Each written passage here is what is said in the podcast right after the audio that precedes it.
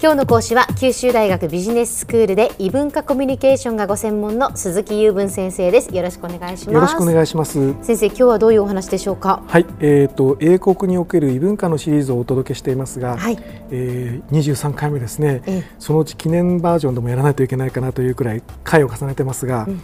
今日はあのパブと種類ということでえー、その5回目、はい、えー、お酒の話はどんどん続くんですが、えー、今日はですね、えー、と前回マイナーなものをさせていただいたんですけども今日も日本ではマイナーなんですけどラム酒のお話をしたいと思っております。ラム酒ですか、はい、はい。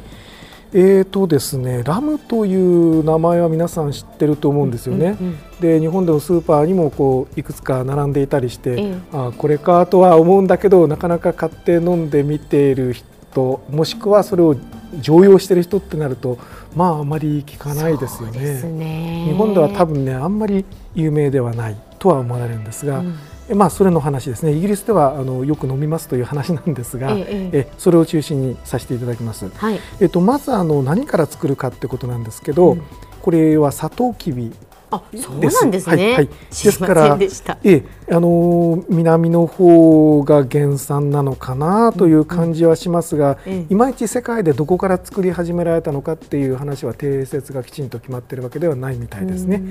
メージとしてはあの南の方でしょ？そうですね。あの映画のパイレーツオブカリビアンなんかではラム酒がもうどんどん出てくるわけで、あ確かにあれがなんていうんですかね全世界的にラム酒の消費を押し上げた部分もあって。イギリスなんかでも結構そういうことがあったようですね。はいはい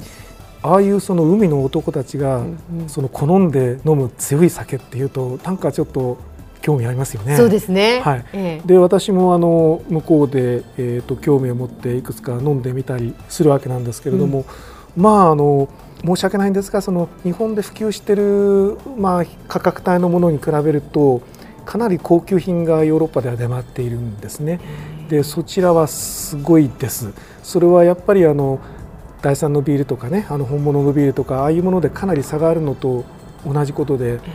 かなり違うものなんですよ。それで本当にそのの高級なラムというのはこんな味なのかというのにですね、ええ、打ちひしがれて帰ってきまして。あそうですか、はい、あのそれでまあ一回この話は特集しなければならないなと思っていたところなんですね。大体、えそのパブで飲むとなると、一杯おいくらぐらいとかなんですか、はい、えーとですねあの小さなコップにそう1センチとか1.5センチぐらい入れてもらって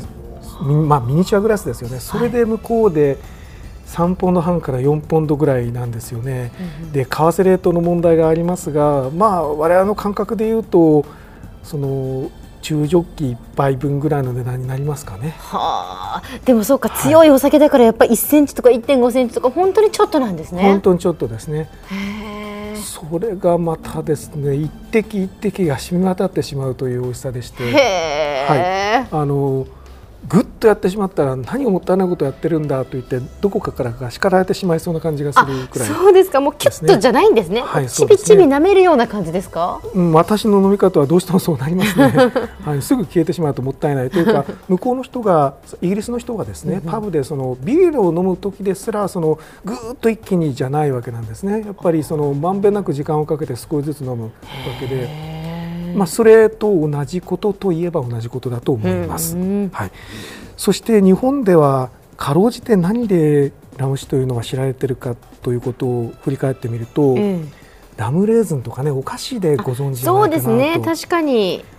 だからフレーバーはわかると思うんですね、はいはい、あれを本当に純粋な液体としてのストレートで味わうとどうなるかというのを一度あのお試しになってみるといろいろお料理のヒントやら何かも浮かぶんじゃないかなという気がしてますね。はい、それとあのよくあのカクテルを紹介してますけども、えー、えーとモヒートと言われているものがありますね。はい、えーとこれはあの透明なラムに、えー、ライムとかミントとかソーダとかあの糖分を加えて作るものなんですけども、えーと私はどちらかというと向こうではストレートをやっております。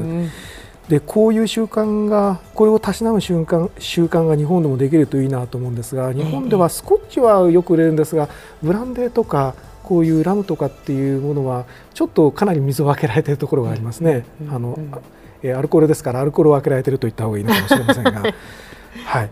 えーと、で先ほどパイレーツ・オブ・カリビアンの話をしましたけれども、えー、えーとイメージがカリブ海なんですけども先ほど申し上げたように原産がそこだとはどうも限らないようですがどうも私たちの頭の中はその南の方のお酒っていう感じなので、うん、まあ、イギリス人にはそれなりのその憧れ的なものがもしかしたらあったのかもしれないですね、うん、ちょうどあの九州でその北海道展が流行るのと同じかなという気がしてます。はい。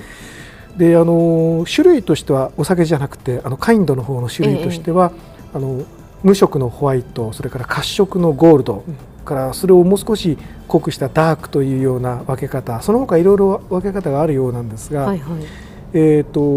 ホワイトのものもその美味しいですしその色がついてるものはその樽で熟成している部分なので、これはスコッチと同じ原理なわけなんですね、うん、色がついてるからそのと高いとかっていうことではないんですね。アルコール度数が高いとかそれはそういうことではありません、うん、はい。そして日本ではですね、まあ、いくつかのキューバとかプレートリコのものがあってですねえーまあ、名前を言う必要がないのかもしれませんが、マイヤーズとかハバナクラブとかバカルディとかちょっと詳しい人は何かああ聞いたことあるなというものがあると思うんですが、はいはい、実は日本でも作ってるんですね。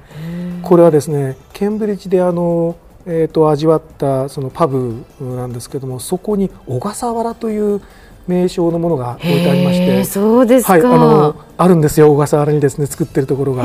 でよく調べてるの見たら日本に8か所もあるんですね。知らなかったんですよ。で取り寄せて飲んでみたんですけどなかなかあのいけるものでお勧めしておきたいと思いますが、はい、皆さんあの何かあのやってみようと今思い立つ方がいらっしゃったらですね、うん、イギリスの帰りに空港で思い切り高いラムを買ってみてください。イギリスの空港で思い切り高いラム、はい、あのまあ、1瓶5000とか6000とか7000とかすると思いますが、あの税金除いた価格になるわけですけどね、デューティーフリーだから。それくらいのやつだと本当に美味しいですよ。はあ、そうですか。では先生まとめをお願いします。はい、えっ、ー、と日本ではメメジャーではありませんが、ラムがイギリスでよく飲まれていると。そしてそれの発祥から始めてその文化の話をさせていただきました。で、できれば皆さんどこかで少し高級なものをおごって試してみてくださいというお話です。今日の講師は九州大学ビジネススクールで異文化コミュニケーションがご専門の鈴木雄文先生でした。どうもありがとうございました。ありがとうございました。